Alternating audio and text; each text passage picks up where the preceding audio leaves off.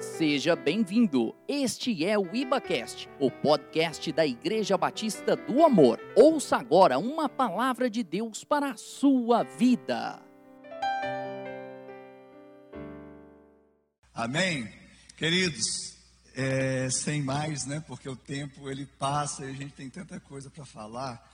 E a gente pensou como falar um pouco da nossa história. É muito, muita coisa para falar, 15 anos, mas de uma forma mais informal, de uma maneira mais informal e que pudesse você conhecer um pouco da biografia da igreja, dos pastores e, e certamente do rebanho. Então eu queria convidar para esse bate-papo aqui, IBA 15 anos, o pastor Jenson Fernandes, pastor da Igreja Batista do Amor, setor oeste. Eu queria que você aplaudisse a Jesus pela vida dele. Convidar também o pastor Douglas Panta, pastor da igreja Iba House, igreja no centro da cidade.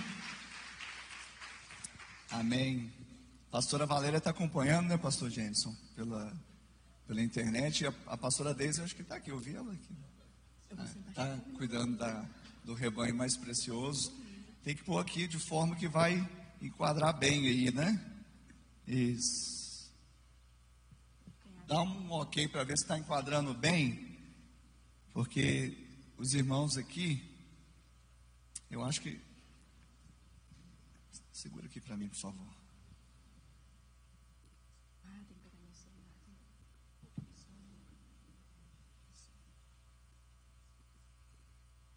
Amém? Enquadrou aí, Brian?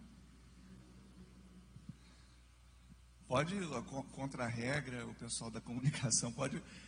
Nós somos de vocês, viu? Para ficar bonito lá na foto, na, na filmagem. Amém? Primeiramente, assim, eu queria. É,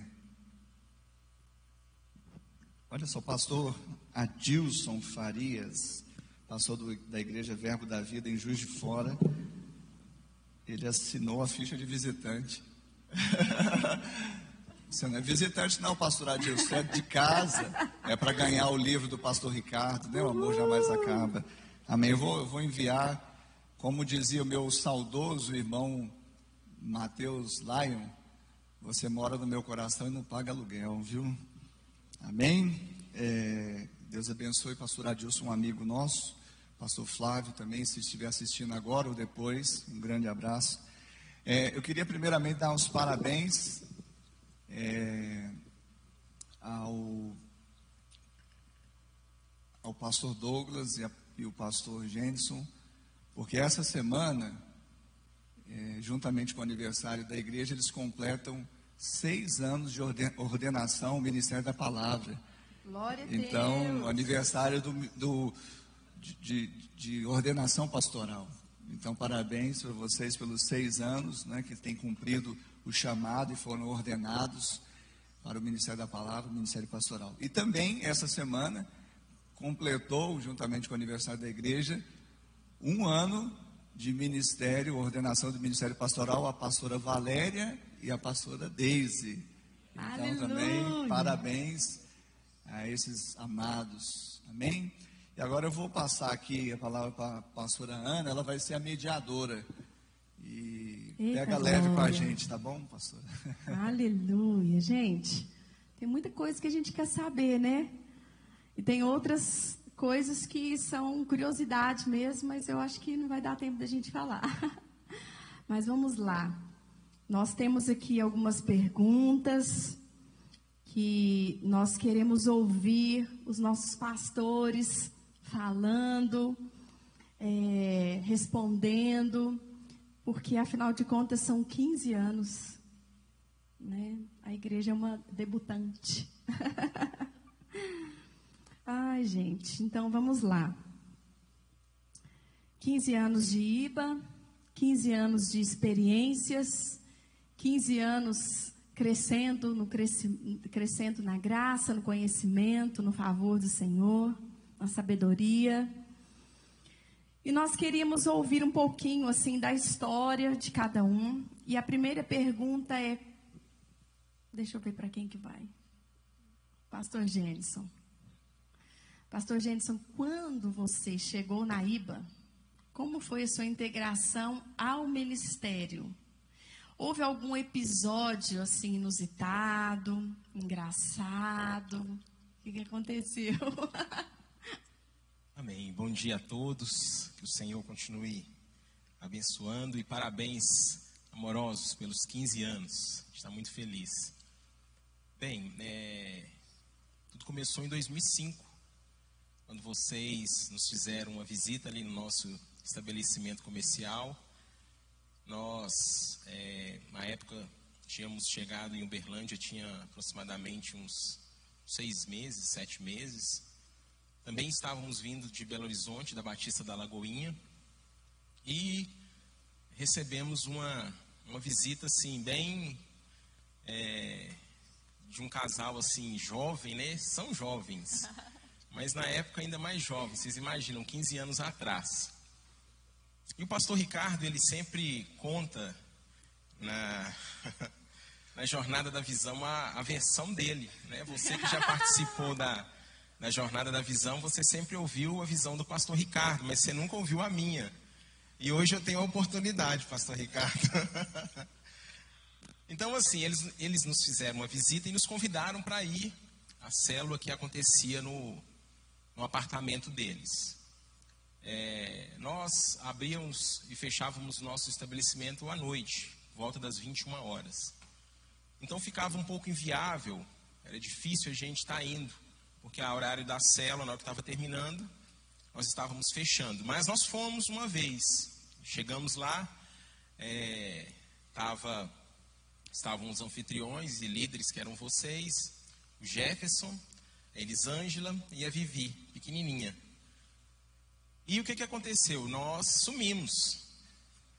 É sumimos entre aspas, né? Fomos, fizemos uma visita, mas por causa das, das demandas do, do, do comércio era tinha pouco tempo que nós tínhamos é, inaugurado e, e, quem é comerciante sabe da dificuldade que é no início. E aí, irmãos, é, quando nós recebemos esse convite também, ficou é, algumas coisas assim que nós não estávamos entendendo muito bem, porque quando nós estávamos vindo para Belo Horizonte, eu já compartilhei isso com alguns, nós estivemos lá com o pastor Márcio Valadão, é, e ali naquela conversa estava eu e Anderson, meu irmão, também é, era membro da Lagoinha, Belo Horizonte. Ele falou, filho, por que, que vocês não abrem uma célula lá em Uberlândia? Ué, pastor Márcio, o que, que precisa? Ele falou, não, vem cá. Levou, nos levou até o pastor Rodrigo, que na época era o, o responsável pelas, pelos núcleos fora de, de Uberlândia, pelas células. E ele é, nos colocou algumas condições para que nós pudéssemos estar com uma célula aqui em Uberlândia. E dentre essas condições era de nós estarmos uma vez por mês indo a Belo Horizonte. E aí eu falei, olha, inviável, impossível, vou montar um comércio que eu não sei nem se vai dar certo. Como é que eu assumo um compromisso de uma vez por mês ir a, a Belo Horizonte? E aí nós é, recusamos e, e aí chega o, o pastor mais a pastora. Eu perguntando para eles, conversando, né? E vocês vão em Belo Horizonte todo, todo mês? Não. Eu falei, uai, esse negócio tá esquisito, é. Eles não vão, tem célula, eu não podia. E eu fiquei meio assim, né? E como bom mineiro, eu fiquei com o pé atrás. Eu falei, gente, será que esse, será que são é de verdade mesmo essa célula? Será que esse pessoal tem e assim, gente, o, o pastor Ricardo, eu falei, com cara de, de menina, aspirante. Eu falei, ah, esse camarada, não sei não, viu? Mas o importante de tudo isso, a gente está falando aqui, é, logo na sequência, nós começamos a frequentar a célula, não estávamos sempre presentes por causa do comércio, mas a gente tentava revezar ali, Anderson ficava, nós íamos. Logo surgiu a oportunidade de nós é, decolarmos, né? Com duas asas. Nós estávamos com uma asa só, que era a célula. E aí nós começamos lá em outro apartamento, apertamento, né? Essa igreja, ela nasceu é, num apartamento e a outra asa em outro apartamento. Então, às vezes, a gente fica dando algumas desculpas, né?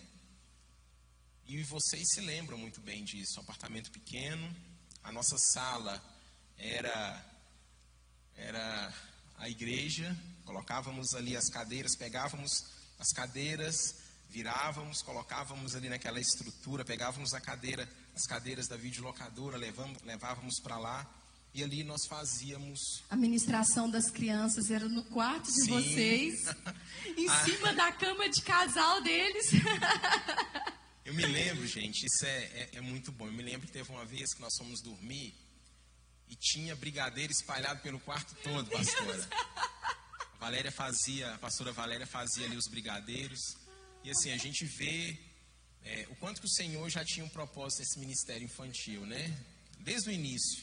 A pastora Valéria ali sempre. Desde o início já era doce? Já era doce. a pastora Valéria ali cuidando, ajudando ali com as crianças.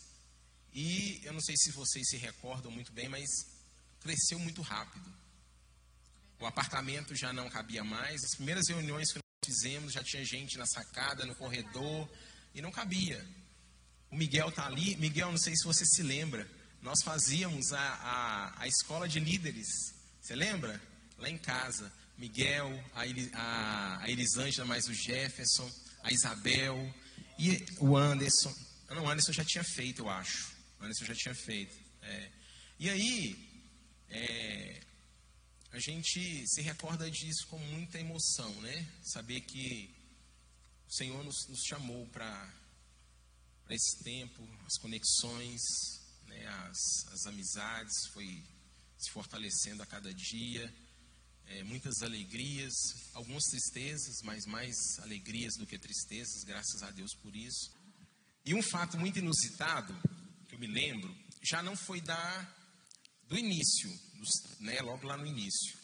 Mas eu me lembro que em 2000, e, agora me falha a memória, 2012, não, peraí, 2009.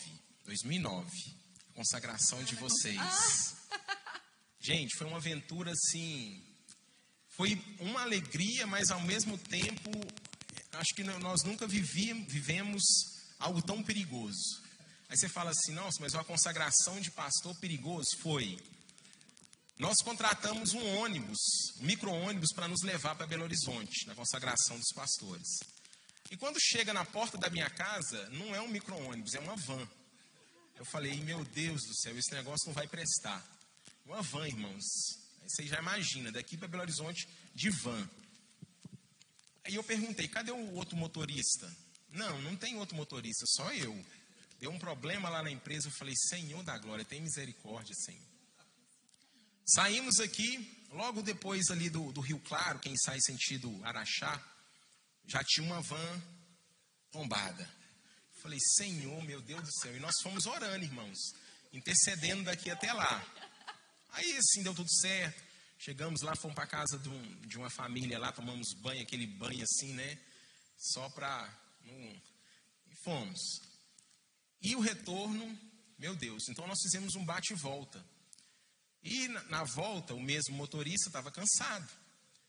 E voltando, de repente, ele parou no meio assim da, da rodovia, do nada, já de madrugada. E eu estava na frente ali com ele. É, era eu e o Emerson, acho que o Emerson. Seu irmão foi, não foi o Wesley? O Emerson. O Emerson da Ana foi. O Emerson estava do meu lado, assim, sentado na frente, só que o Emerson cochilou. E eu estava ali, de repente, o motorista parou a van no meio da rodovia do nada e saiu correndo. Eu falei, meu Deus, a van está pegando fogo, tem alguma coisa acontecendo. E ele correu. Correu e sumiu assim, deu perder de vista. O farol iluminou assim e o cara sumiu. Eu falei, meu Deus, o que está acontecendo com esse cara? Esse cara ficou doido, né? Eu cutuquei o Emerson, Emerson, o que está acontecendo? Você está vendo alguma coisa aí? É fogo. Aí o povo já acordou, fogo, fogo, cadê fogo? Mas não era fogo do espírito, né? A gente estava procurando alguma coisa, o que estava acontecendo.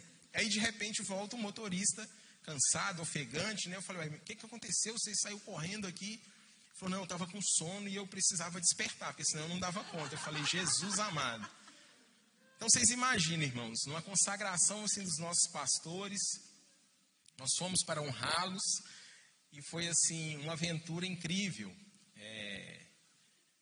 E, e foi muito bom, né? apesar do, do perigo, mas foi muito bom.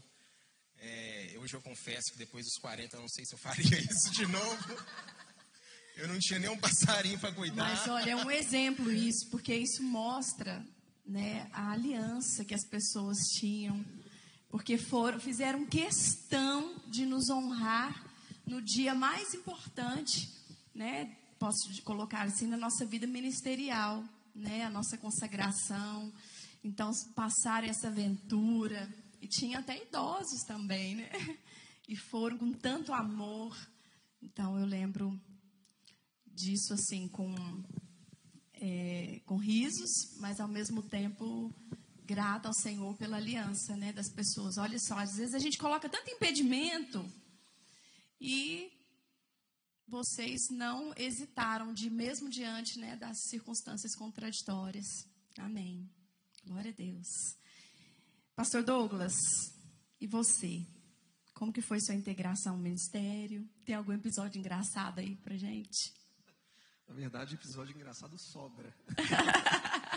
Irmãos, bom dia, paz e graça. A minha chegada à IBA, né, foi no início de 2008. Eu saí ali da região de Grande BH, havia sido aprovado um concurso aqui em Uberlândia. E assim que eu cheguei, no início ali com alguns colegas de turma, eu resolvi fazer uma pergunta, né? Se porventura algum cristão ali conhecia uma igreja batista, porque lá eu era batista, batista a vida inteira, desde a minha conversão, então eu queria conhecer uma igreja batista. E ao fazer essa pergunta, eu percebi que geralmente as pessoas me indicavam uma igreja específica. Então assim, mas eu fiquei por entender por que, que todo mundo fala dessa igreja. Por que, que todo mundo aqui nesse ambiente de concurso está citando essa igreja? Só fala de lá. Até que depois eu descobri que um camarada chamado Ricardo, que era pastor da igreja, trabalhava também no mesmo segmento. e como tinha ver evangelista, chamava todo mundo para ir na igreja. Aí eu fui entendendo por quê. E é interessante que geralmente quando alguém chega numa cidade para conhecer um ministério, geralmente essa pessoa faz muitas visitas para conhecer as igrejas e ora nesse sentido até o momento em que vai se identificar ali com uma igreja local. E o interessante é que a primeira igreja que eu conheci, que eu fiz a visita, foi justamente essa igreja. E, gente, foi literalmente um tiro de amor, nível calibre 12, no meio dos olhos, assim. Foi, foi amor à primeira vista, sabe? Não precisou de visitar mais nenhum lugar, mais nenhuma outra comunidade. E eu me senti bem, eu me identifiquei ali no primeiro momento. Foi interessante porque na outra igreja, antes de mudar para cá, eu sempre fui muito envolvido com música e eu gostava bastante nessa área do louvor, da adoração, não cantando, obviamente, mas tocando instrumentos. E eu me lembro que eu tinha um melhor domínio na época com o violão e o contrabaixo. E aí, na primeira vez que eu conheci a igreja tal, eu percebi que a igreja estava com um problema de baterista. baterista. Não tinha baterista. E eu falei assim, gente, eu vou é na demanda. Aonde eles estão, eles estão precisando. Aí eu procurei a pastora Ana Cláudia, líder do ministério na época. Eu falei assim, pastora, estou vindo de Belo Horizonte, estou percebendo que vocês estão precisando ali de um certo apoio nessa área musical. E ela falou, realmente, nós estamos precisando de um baterista, você toca? Eu falei assim, eu toco. É, mesmo? Você é baterista? Sou. Sim, pode me colocar aqui. E aí eu me lembro que, para o meu azar, eu acho que na semana seguinte a igreja foi convidada para participar de um evento e eu fui escalado como um baterista, irmãos, mas que desastre que foi aqui. e a minha casinha foi caindo. Mas graças a Deus, eu acho que o amor da pastora Ana Cláudia, né, o amor dos irmãos ali, me suportando, me aturando, foi gerando também frutos, foi gerando crescimento, maturidade. E graças a Deus aí no Ministério de Louvor, acho que eu permaneci por uns oito anos aproximadamente aí, servindo a igreja com muita alegria. Não é claro na bateria, né, mas em outros instrumentos, para a glória de Deus. Foi com você que parece que o bumbo saiu rolando, ou não? Foi ou não? Graças a Deus eu não fui essa vítima. Então, assim, eu acho que episódios inusitados foram vários, né, pastor Ricardo? Teve uma vez que o pastor estava com o carro dele na oficina, irmãos. E ele falou assim: Douglas, eu preciso ir até a oficina, tem como você me levar? E naquela época eu tinha um veículo que ele era bem abençoado o veículo. Eu, naquela época eu, era o estilo era mais ou menos assim. Eu passava no posto e falava assim, ó, completa aí com 10 reais. Mas, aí eu fui lá com todo amor pegar o meu pastor para levar na oficina. Aí depois que a gente está voltando, o pastor dá uma olhadinha lá na, na setinha do combustível, eu vi que estava no vermelho, né? Falou assim, para ali no posto, eu senti de te abençoar, né? Só que para quem entende de mecânica sabe que o carro tem uma peça embaixo chamada suspiro, né? Porque geralmente se passar ali o combustível ele, ele vaza. E a mangueira do suspiro do meu veículo estava rachada. Então por isso eu sempre abastecia pouco para não ter problema. E conversando com o meu pastor eu esqueci disso. E ele virou para o frentista assim: ó, pode encher o tanque. e na hora que o frentista foi enchendo o tanque, a gente percebeu aquele cheiro de combustível. E quando o frentista assustou, estava derramando combustível no posto inteiro. Nossa Deus! E eu gritei: para, para, não coloca mais não. Meu carro não está acostumado com essas coisas. É igual estômago de pobre, como come algo mais requintado, sabe? Não dá muito certo. Então são muitos fatos assim engraçados, inusitados, mas que a gente sempre lembra com muita alegria. Ai, Jesus. Pastor, tem algum caso inusitado aí no nosso meio? É como é, bom dia a todos novamente. É, como o pastor Douglas disse, são vários, né? É, a integração, nós é, chegamos aqui, como o pastor Jenson disse, é, tínhamos voltado de Belo Horizonte, onde eu fiquei quatro anos por causa do, do concurso né, na Polícia Militar. E, e quando nós voltamos, só para situar essa questão, né, da, é, nós começamos uma, uma célula da Igreja Batista da Lagoinha à época, porque nós éramos membros da Lagoinha, e um pastor, chamado pastor Eber Dutra, eu até mandei a, a, uma mensagem para ele, não sei se ele recebeu, ele foi, vamos dizer assim, o, o encorajador é, do século 21 na nossa vida, né? porque a grande encorajadora na, na minha vida, especialmente, foi minha mãe, pastora Wanda. Ela que retesou o arco e lançou.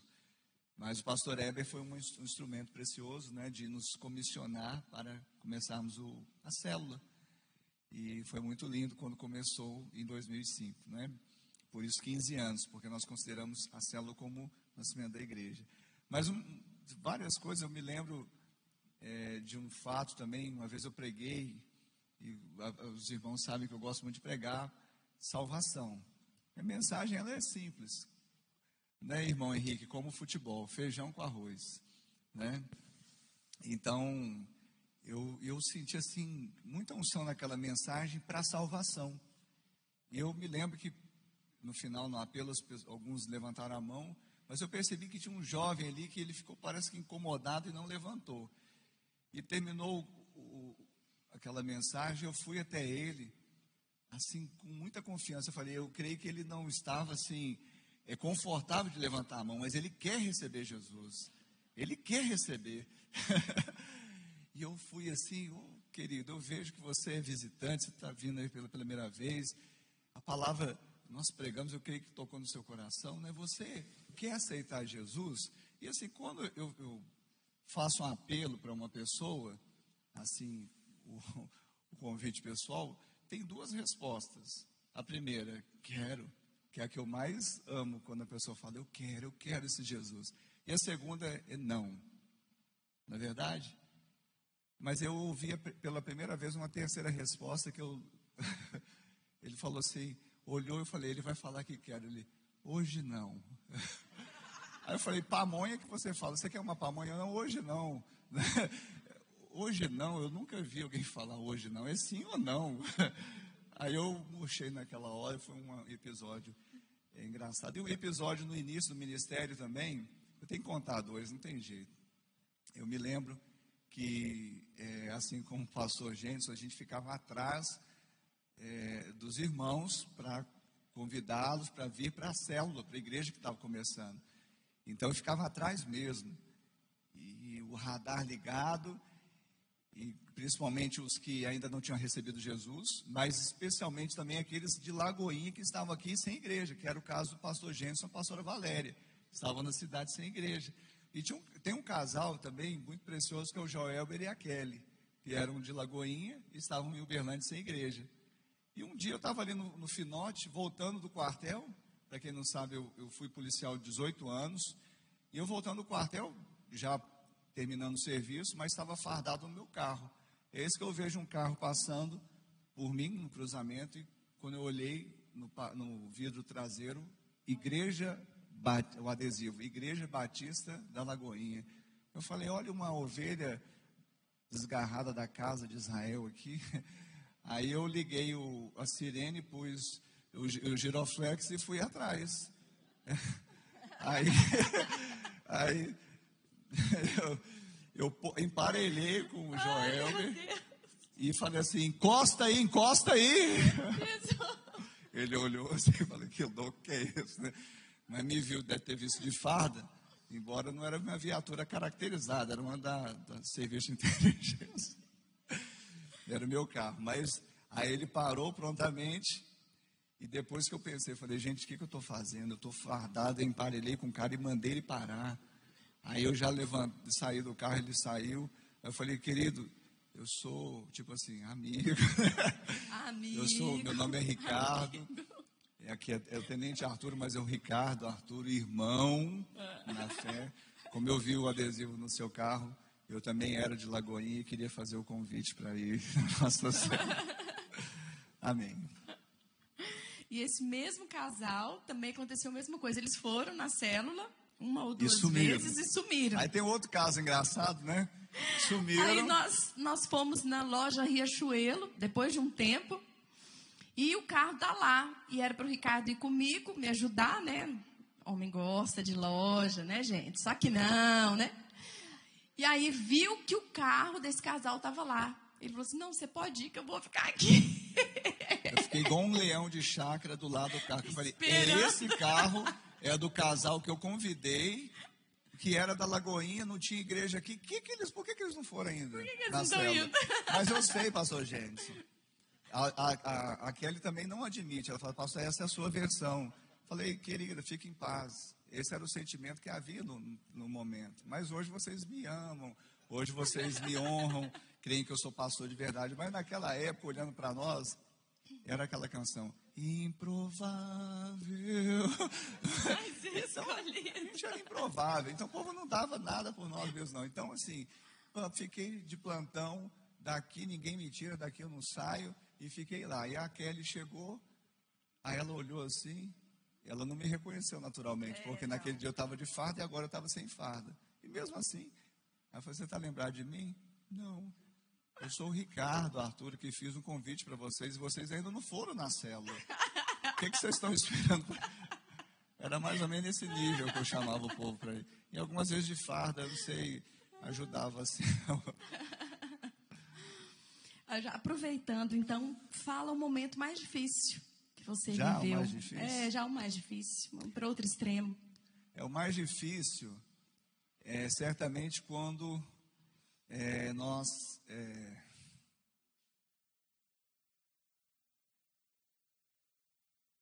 temos que celebrar um velório de um irmão. Isso é mais difícil. Mas sem citar o nome, né? Mas cada um dos irmãos né, que completaram a carreira e foram promovidos né, a cidadão celestial, dormiram no Senhor foram momentos muito difíceis como pastor. Amém. É verdade, né? E nós vivemos uma miscelania assim de sentimentos, porque alguns deles foram mais ou menos nessa época de aniversário da igreja, né? Então, inclusive teve uns dois que nós estávamos recebendo pastores de Belo Horizonte, é, banda de fora, e, ao mesmo tempo, estávamos é, fazendo velório de pessoas que nós amávamos muito, preciosos. Então, realmente foi difícil. Né? E você, pastor Douglas, vamos. Eu creio que a gente compartilha desse mesmo sentimento, né?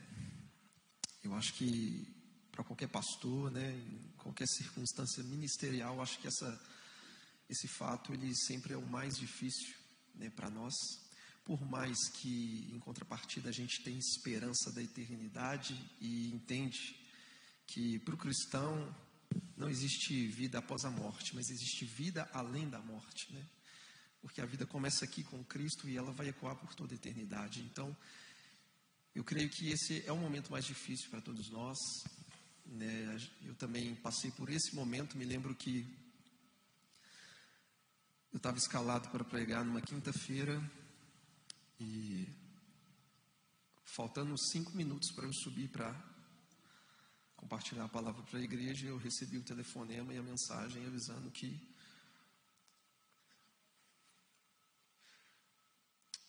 falecimento de um dos nossos jovens. E você nessa condição de ter que levar a boa nova do Evangelho. Recebendo uma notícia assim, é, não é muito fácil de administrar. Então eu vejo que momentos assim são bem difíceis para a gente. A gente ama, a gente quer estar perto, a gente ama o relacionamento. Talvez esse seja o mais difícil, né? Existem outros momentos difíceis também, quando alguns irmãos, por motivo de força maior, né, tem que mudar de cidade, de estado, às vezes até de país. Isso também acontece. Momento difícil esse que a gente está vivendo. Às vezes me dá um aperto no coração ali na Iba House quando eu tenho que receber um visitante. Você já não pode nem pegar na mão da pessoa. E a gente tem esse lance da receptividade, né? De, de dar o um abraço, do calor amorosos, humano, nem calientes e você não consegue nem ofertar uma expressão facial de sorriso, porque a máscara te coloca na condição que para todo mundo você está sério. Então, é, verdade. é um momento também difícil que a gente está vivendo como igreja. É. Pastor Gênison, eu lembro de um seu, mas. É, o sentimento, com certeza, é esse, né? De, como bem disse o pastor Ricardo e o pastor Douglas, nós não fomos feitos né, para passar por isso. Né? O plano do Senhor lá desde o início era. Sempre foi na né, eternidade. E já tivemos algumas perdas aqui na igreja e todas elas é, eram pessoas assim que a gente amava, eram Verdade. pessoas de fato assim muito envolvidas no ministério, né? É, e isso foi muito difícil primeiro caso, que foi o do Jefferson,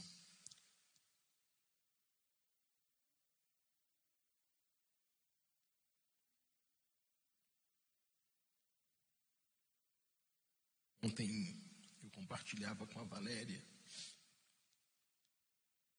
Tem coisas que a gente não entende. Eu até falei com ela, eu falei, Valéria, muita, muitas coisas a gente vai entender no céu, eu não sei nem se Deus vai falar. Mas eu vou perguntar, se, se eu puder, eu vou. Tem coisas que a gente não entende. Não entende. Uma, uma esposa grávida, uma menina grávida, e o esposo falece. Foi muito difícil na época, né? E tivemos outros, tivemos o caso da Bia, também viúva. Aí eu até brinquei com a Valéria, porque a Bia se aproximou muito da Elisângela nessa época. Bia, se você estiver assistindo, é uma brincadeira, tá? Entende? Eu falei, graças a Deus que a Bia foi embora, não aproximou de você. Porque assim, né?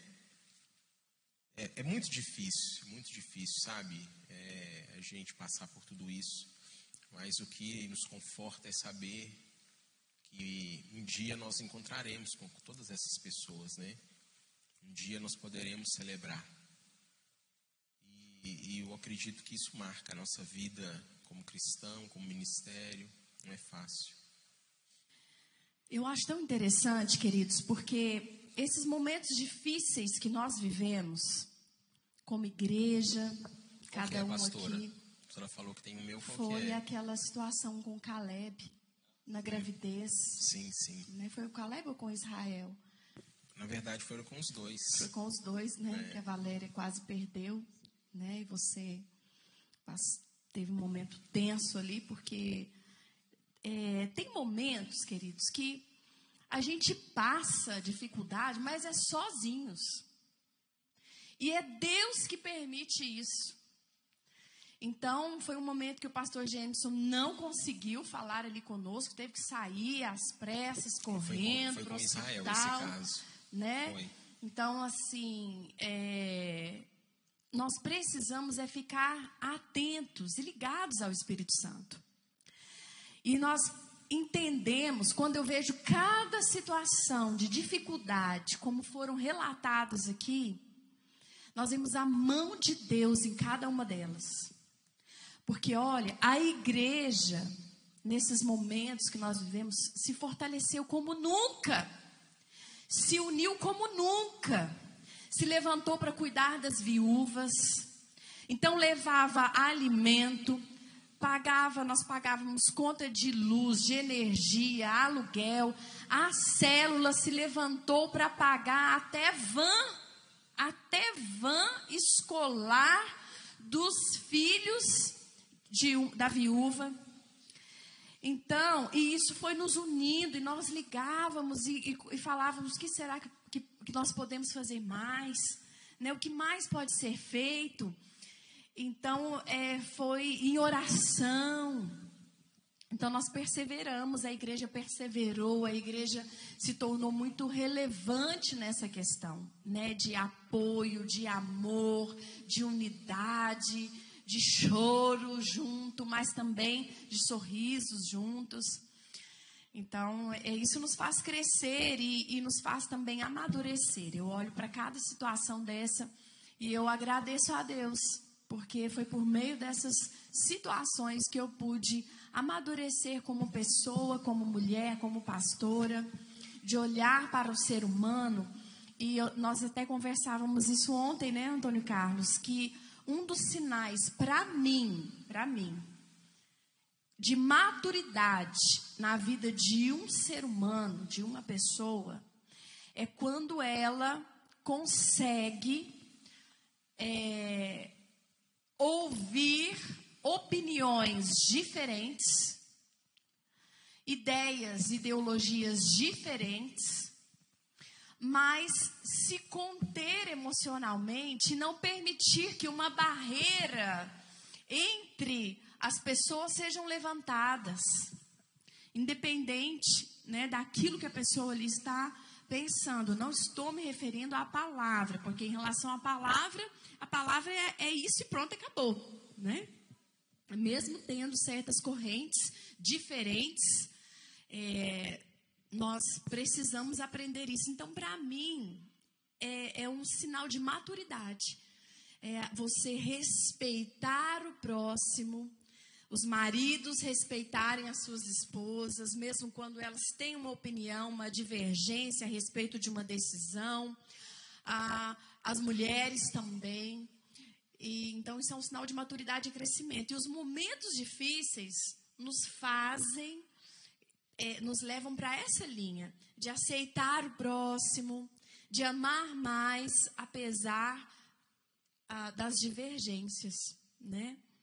Bem, é, qual foi também o acontecimento mais marcante, de maior alegria que você viveu na IBA, Pastor Douglas? mais marcante, assim como os casos engraçados são muitos também. É, mas eu poderia aqui citar de uma maneira mais objetiva três momentos que, que me marcaram. O primeiro deles foi a primeira vez que eu preguei na igreja, aqui nessa igreja. Na verdade, não foi simplesmente a primeira vez que eu preguei nessa igreja, foi a primeira vez que eu preguei na minha vida. Né? E eu, com o meu jeito muito tímido, muita dificuldade em, em lidar com essa questão de microfone, de, de estar à frente das pessoas, né? uma, uma timidez excessiva, tinha essas dificuldades. E para mim foi uma surpresa receber o convite do pastor Ricardo para ministrar uma palavra numa quinta-feira. E eu fiquei daquele jeito, com as pernas Quinta-feira é a trêmulas. escola, né? É a escola. gaguejando, mãos transpirando.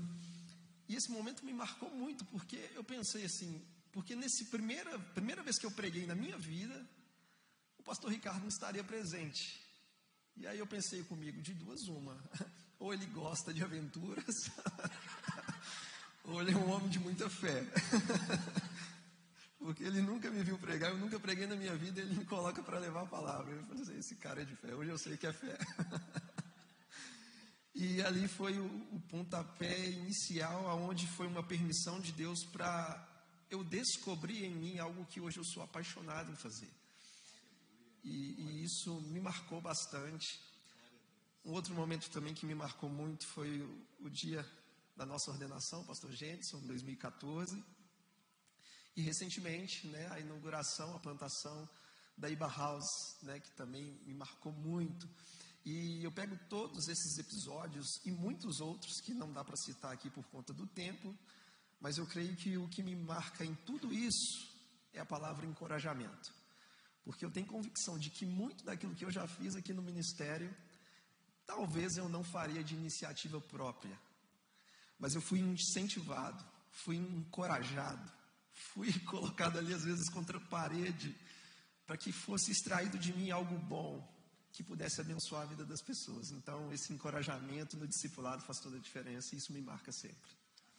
Glória a Deus. Uau! Uau! Líderes encorajem seus discípulos.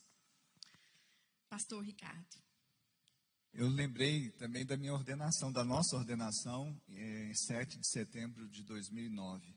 Foi muito marcante porque é, a forma que tudo isso aconteceu, é, nós já tínhamos o reconhecimento né, de pastores de fato, mas não éramos ainda pastores é, de direito, como se diz. E, e, a nossa ordenação em setembro de 2009, ela veio pouco tempo, foi pouco tempo depois da emancipação da Igreja Batista da Lagoinha. Quem, quem é sabe, né? Porque no meio, da, de, no meio de 2009, nós tivemos a, a, a, visita de dois pastores da Igreja Batista Lagoinha, pastor Gilberto, Gilberto e pastor Rodinei, e eles vieram trazer exatamente o comunicado de que a partir daquele momento a Lagoinha estava emancipando o núcleo de células da Igreja Batista da Lagoinha Uberlândia, que era o nosso núcleo de células, né? E eu costumo dizer que a, a pastora Ana, ela chorou copiosamente para fora e eu chorei copiosamente para dentro, né? Tentei manter a postura. Tá tudo bem, Ricardo? Está. Não estava, a gente tinha perdido o chão depois de um processo, né, de crescimento. E a gente sempre amou muito e ama a Igreja Batista da Lagoinha a nossa vida ministerial foi uma guinada a partir desse momento que tivemos lá em Belo Horizonte. Mas ali, na verdade, Deus estava cortando um cordão umbilical, porque o filho já estava maduro, já estava alcançando maturidade. E nós não entendíamos até então. E a palavra, ontem eu estava compartilhando também com o Miguel, com o Antônio Carlos, meu primo, que foi lançada uma palavra naquele momento. Eles falaram: agora está sendo um lamento e uma dor, mas amanhã será um deleite. E eu falo para vocês, queridos, que desde então nós temos vivido o deleite de Deus. Desde então nós temos vivido um tempo gracioso. Então é o tempo de grande alegria foi a ordenação, porque dois meses praticamente depois da emancipação, que foi um momento difícil, que a gente ficou meio sem chão na época, veio a nossa ordenação chancelando o nosso chamado e dissipando qualquer dúvida que poderia haver com relação a uma cisão, alguma coisa assim que tivesse, né? E graças a Deus que o Senhor nos contemplou, né? Aleluia. Você, pastor Douglas? Ah, já respondeu. É, também são alguns. É, é, mas com certeza entre eles está a nossa ordenação. É, pastoral. É, ano passado, é, aliás, semana que vem nós estamos completando um ano de Iboeste, né? Então foi um momento assim que marcou a minha vida é, ministerial. Assim como o pastor Ricardo falou, improvável, eles nunca me falaram. Mas eu acho que quando nós chegamos, eles falavam assim: Isso aí não vai dar em nada, não. Isso aí. E hoje nós estamos lá, né?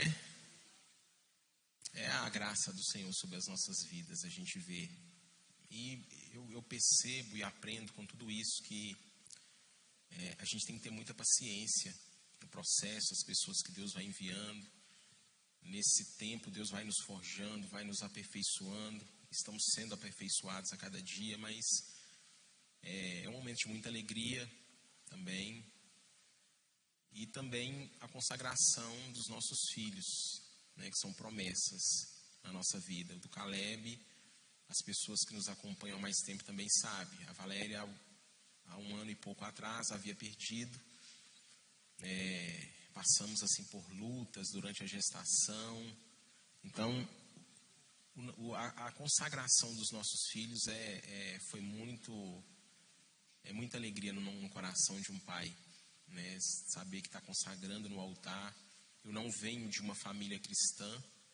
É, os meus filhos, os nossos filhos, né? Meu e da pastora Valéria é a primeira geração de muitas que virão. A gente acredita nisso. E recentemente eu compartilhei com a, com a Iboeste.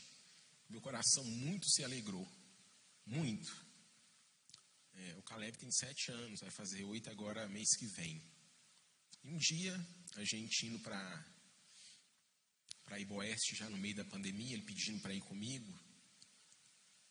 Aí ele virou para mim e falou assim: Papai, é, como que vai ser quando daqui a, uns 28 anos, você vai estar, ele fez as contas lá, né, idade, vou estar com tantos anos de idade, o que será que o senhor vai estar fazendo? Eu falei, ah, filha, eu não sei, o senhor tem planos, mas eu não sei, né, eu espero que se até lá Jesus não tiver voltado, a gente continue servindo ao Senhor. Ele falou, eu já sei onde que eu vou estar. Eu falei, é, onde você vai estar? Ele falou assim, eu vou estar na Iboeste.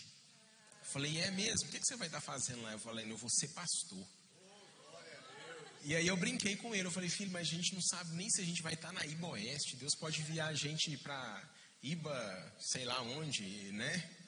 Então, mas isso me alegrou também muito, sabe? De ver uma criança com sete anos, é, o coração já queimando por isso. Então, são muitas alegrias. Amém. Eu vou responder essa porque o batismo do Samuel, para mim, foi algo assim que me marcou demais. E eu fiquei feliz porque colocaram a foto, né? E, e, a gente não teve nenhuma influência nessas fotos, né? E colocaram a foto aqui dele. A hora que eu vi, eu, nossa, foi, foi tremendo.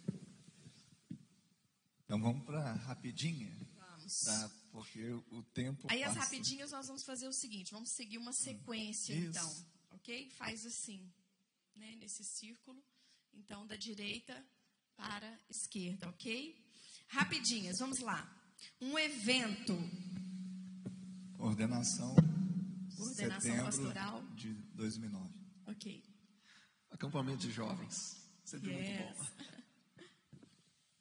Acampamento da Iboeste esse ano de 2020, de janeiro. Olha só. Muito legal.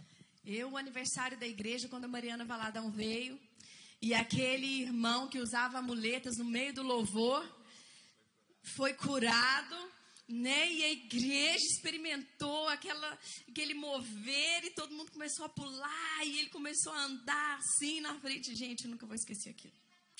2014, olha só. Uma canção. Eu quero servir. Eu quero servir. Porque ele vive. Porque ele vive. Te agradeço. Te agradeço. Maná do céu. Uma frase. Pode ser duas?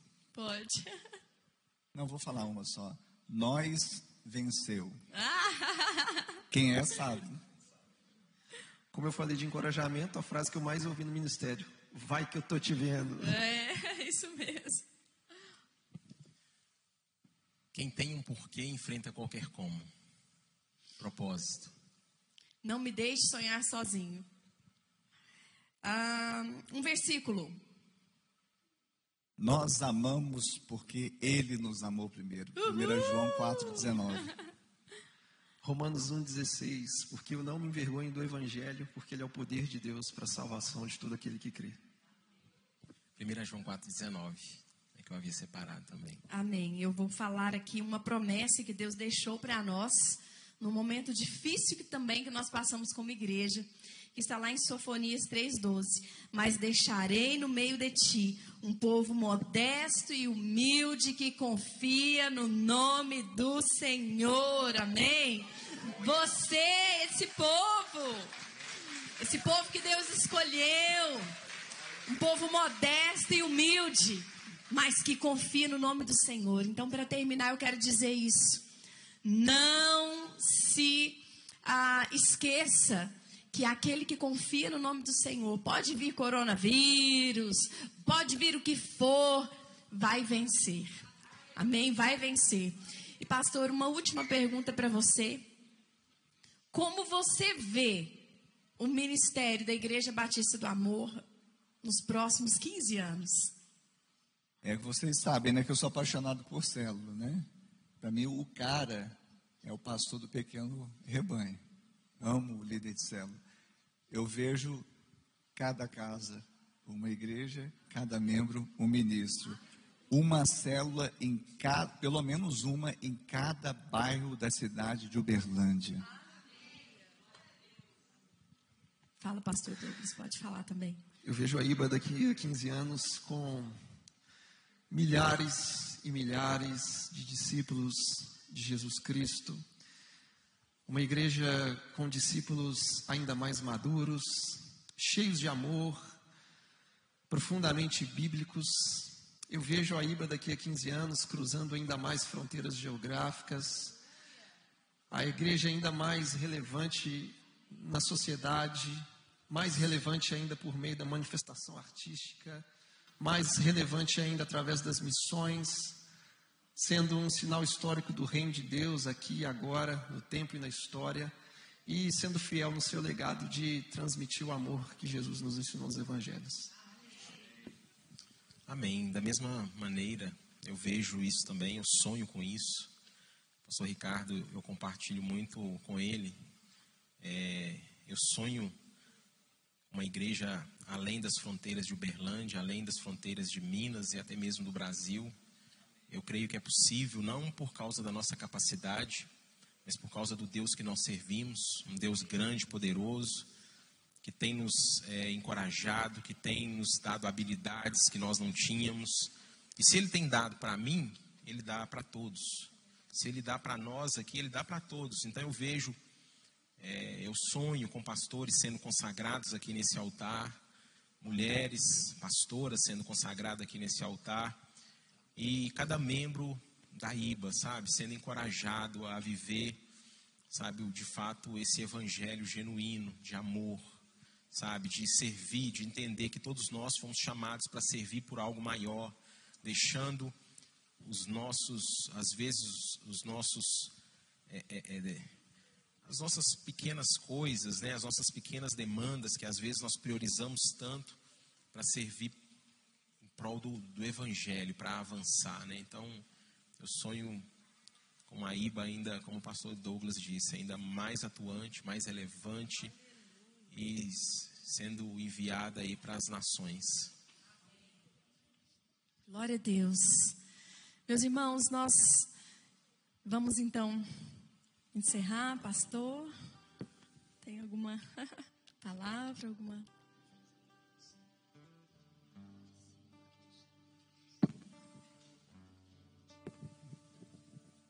Os músicos podem ficar aqui mesmo, viu? Tranquilos. É, eu queria só que colocasse aqui o púlpito para mim. E para você pensar que está acabando, fica de pé no seu lugar. É porque eu, eu, me conheço. Mas amém. Quem está sendo edificado nessa manhã? Eu queria citar aqui também o Anderson, precioso, membro fundador da IBA. Isabel, que mandou um recadinho. Isabel também, membro, membro fundador da IBA. Elisângela em Uberaba. Minha saudosa mãe, pastora, pastora Wanda. Amém. Miguel, membro fundador da IBA também, né? É, quem mais? Me ajuda aí, gente. Mas queria deixar registrado, né? Amém? Mas eu não quero deixar de falar de algo aqui importante. É, porque a ceia fala de aliança. Amém? Ceia fala de aliança. Nós vamos participar da ceia agora. E nós vamos fazer uma renovação de votos. Uma re renovação empenhando nosso coração para uma aliança que nós temos primeiramente com o Senhor mas essa herança que nós recebemos do Senhor nos permitiu sermos religados com Ele, mas também sermos ligados uns com os outros. É, é o ministério não existe, ah, eu, eu, eu cultuo a Deus, eu, eu sou de Deus. É, quanto mais verticalidade, mais horizontalidade. Não existe a pessoa que se isola, não, nós somos um corpo, comemos do mesmo pão e somos um só pão, Paulo disse, amém? Por isso nós vamos participar da mesa. E antes dos irmãos entregarem, há um texto interessante, é que exatamente na confusão em Babel, e o texto de Gênesis 11 relata isso, que eles estavam ali, eles tinham só uma linguagem, uma maneira de falar. E, e na verdade, eles vieram e faz, falaram uns com os outros: Vinde, façamos tijolos, queimemos-los, e esses, esses tijolos servirão de pedra, vão estar é, sendo untados com betume e argamassa, e vamos edificar para nós uma cidade e uma torre cujo tope chegue até os céus, e tornemos célebre o nosso nome, para que não sejamos espalhados por toda a terra. Isso atenta exatamente contra a aliança adâmica, crescei, sede fecundos, multiplicar e encher a terra. A aliança com Noé também é outra aliança no mesmo sentido, porque ele passou a ser é, é o, o, o, vamos dizer assim, o primeiro, o primeiro homem depois do dilúvio, ou seja, ele foi o pai da geração pós-dilúvio. Então ele tinha uma promessa. E agora, logo depois do dilúvio, o povo não queria ser espalhado, não queria crescer, não queria multiplicar nesse sentido. E sim levantar o seu nome para que ele fosse célebre. Mas houve um, algo nesse povo que a trindade teve que descer. No verso 5 diz: Então desceu o Senhor para ver a cidade, a torre que os filhos dos homens edificavam. E o Senhor disse: Eis que o povo é um, e todos têm a mesma linguagem. Isto é apenas o começo, agora não haverá restrição para tudo o que intentam fazer. Aí a, a trindade reunida, o colegiado espiritual, celestial, diz: Vinde, desçamos e confundamos ali a sua linguagem, para que não entendam a linguagem um dos outros. E ali Deus dispersou para cumprir um propósito que eles não ficassem ali, muito menos edificassem uma torre que tocasse o céu e levantassem nome. Esse ministério, ele não é o ministério de edificar a torre, ele não é o ministério de levantar placa esse não é um ministério de levantar o nome de homem, e sim o nome do Filho do Homem. Aleluia! O nosso desejo é que o nome do Senhor Jesus seja edificado e seja exaltado. Aleluia! Mas existe algo que, que a gente tem que aprender mesmo em Babel, que eles eram unânimes. Eles tinham a mesma disposição mental, a mesma língua, eles tinham então a mesma linguagem, o mesmo propósito e as mesmas obras. É verdade. Eles tinham uma tríplice unidade. E aí você fala, mas eu sou diferente. Deus não tem nos chamado à uniformidade. Deus tem nos chamado à unidade. Verdade. Até porque a graça de Deus é multiforme. Mas uma coisa é certa, quando você sabe da onde Deus te tirou, aonde Deus te colocou e aonde ele te plantou, é exatamente porque ele quer que você gere fruto. Ele quer que você realmente frutifique para o louvor da glória dele. E Jesus falou: Eu sou a videira, aquele que não estiver enxertado em mim não vai dar fruto. Ah, mas eu estou ligado em Jesus. Se você não estiver ligado também na noiva de Jesus, não, mas eu estou ligado em Jesus. Quem está ligado em Jesus está ligado também à noiva de Jesus. Quem está entendendo isso? Então nós vamos renovar a nossa aliança, renovar o nosso voto. Aleluia. Com o Senhor Jesus, principalmente, com o Senhor Deus, mas para andarmos no mesmo propósito, nas mesmas obras e na mesma linguagem. Sabe quem tira a discrepância? O Espírito Santo. Eu e você talvez não consigamos, mas quem nos amalgama, quem nos traz esse amalgamar é o Espírito Santo. Nós nos tornamos um, não é pelo fórceps, é pelo milagre que o Espírito Santo faz na nossa vida para nos tornar um. Diferentes, origens diversas, cor, raça, mas somos um. E eu creio que isso vai fazer ecoar como fomos, né, fomos recebemos essa palavra profética, não só em Uberlândia, mas por toda a Judéia, Samaria até os confins da terra. Quantos creem nisso? Então eu queria que você fechasse seus olhos e começasse a falar, Pai, eu renovo a minha aliança contigo nessa manhã. Eu renovo a minha aliança com Cristo Jesus.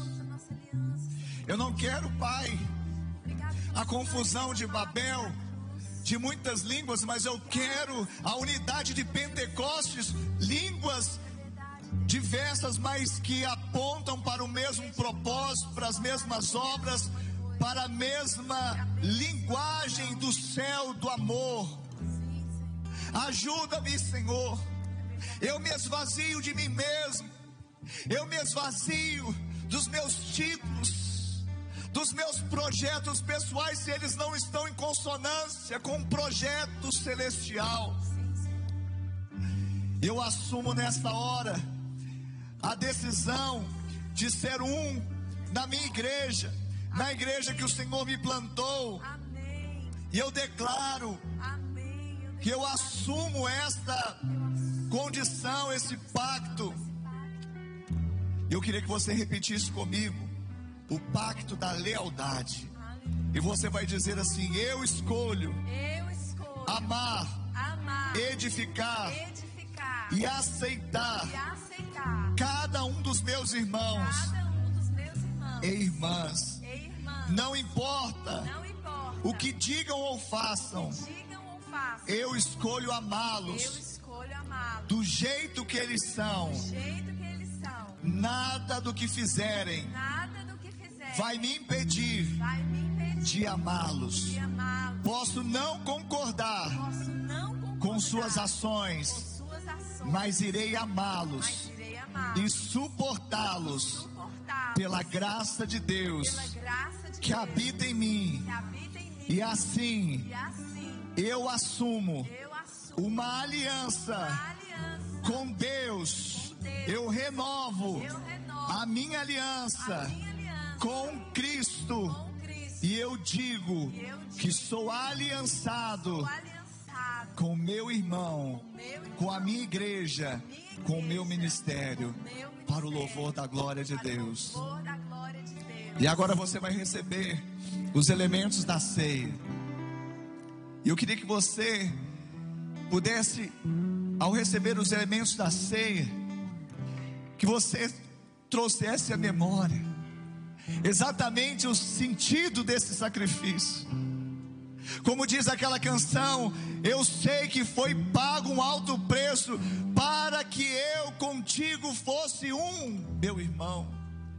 E tudo aquilo que Jesus conquistou na cruz é direito nosso, é nossa herança, e Ele conquistou a nossa unidade em amor. Feche os seus olhos, abra os seus lábios, comece a clamar, comece a colocar a sua vida diante do altar. Diga: Ah, Senhor, eu quero ser um com o Senhor, eu quero ser um com meu irmão, eu quero viver os próximos 15, 30 anos, quando o Senhor tiver aliançado debaixo de uma aliança de amor para o louvor da sua glória. isso com os elementos da ceia, exatamente este memorial da morte de Cristo até que Ele venha. Aleluia. Céus e terra passarão. O amor de muitos pode até se esfriar. Profecias e línguas cessarão. Mas tua palavra permanecerá.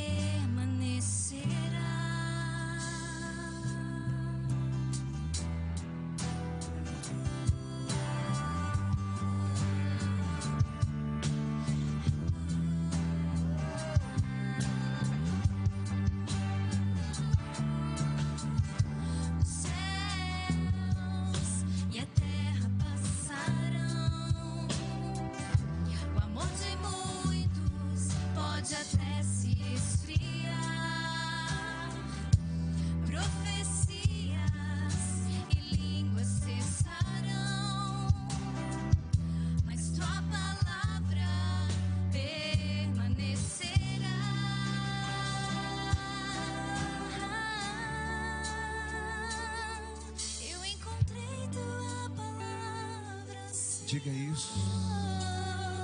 Você encontrou o Verbo, o Verbo de Deus.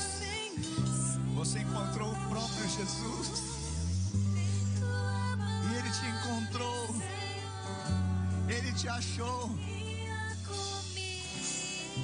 Ele é seu e você é dele. Pai, nesta hora, nós ministramos, Senhor. Ministramos debaixo da unção do Teu Santo Espírito sobre cada vida. Nós selamos, Pai, o pacto da lealdade. Primeiramente, Pai, como servo no Seu reino, leais a Ti, Senhor, leais a Ti, mas também, Pai, nós assumi- assumimos o pacto da lealdade com o nosso irmão, com o nosso ministério. E nós dizemos agora o que diz a palavra do Senhor, porque eu recebi do Senhor o que também vos entreguei. Que o Senhor Jesus, na noite em que foi traído, tomou o pão e, tendo dado graças, o partiu e disse: Isto é meu corpo que é dado por vós, fazei isto em memória de mim. Por semelhante modo, depois de haver ceado, tomou também o cálice, dizendo: Este cálice é a nova aliança no meu sangue. Fazei isto todas as vezes que o beberdes em memória de mim. Você vai poder agora comer do pão, coma do pão, beba do cálice. Coma agora do corpo, simbolicamente do corpo de Cristo. Beba agora simbolicamente do sangue de Cristo. Porque todas as vezes que comerdes este pão e beberdes o cálice, anunciais a morte do Senhor até que ele venha. Você anuncia a morte do Senhor até que ele venha. Celebre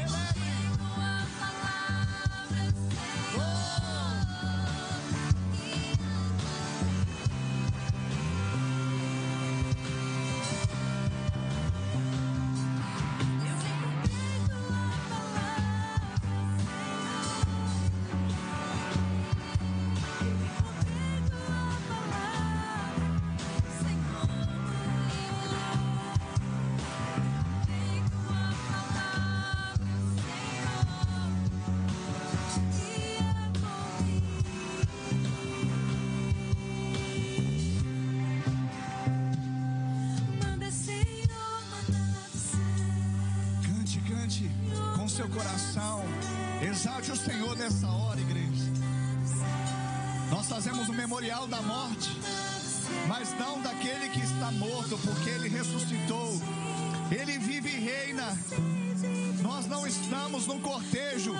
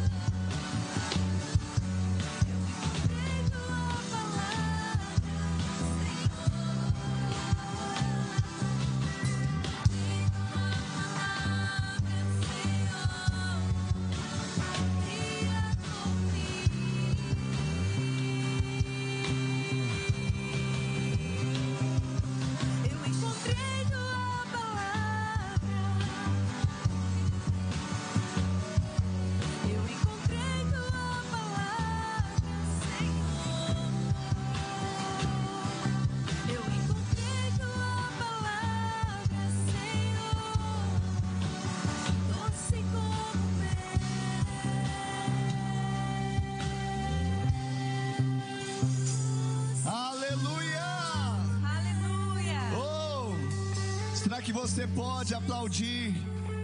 Aplauda aquele que vive, aquele que reina, aquele que deu o seu próprio corpo, o seu próprio sangue para que fôssemos um com o Pai e um uns com os outros. Aleluia. Louvado seja o nome do Senhor. Obrigado por acessar o IbaCast. Acesse nossas redes sociais. Siga Igreja Batista do Amor. Até a próxima!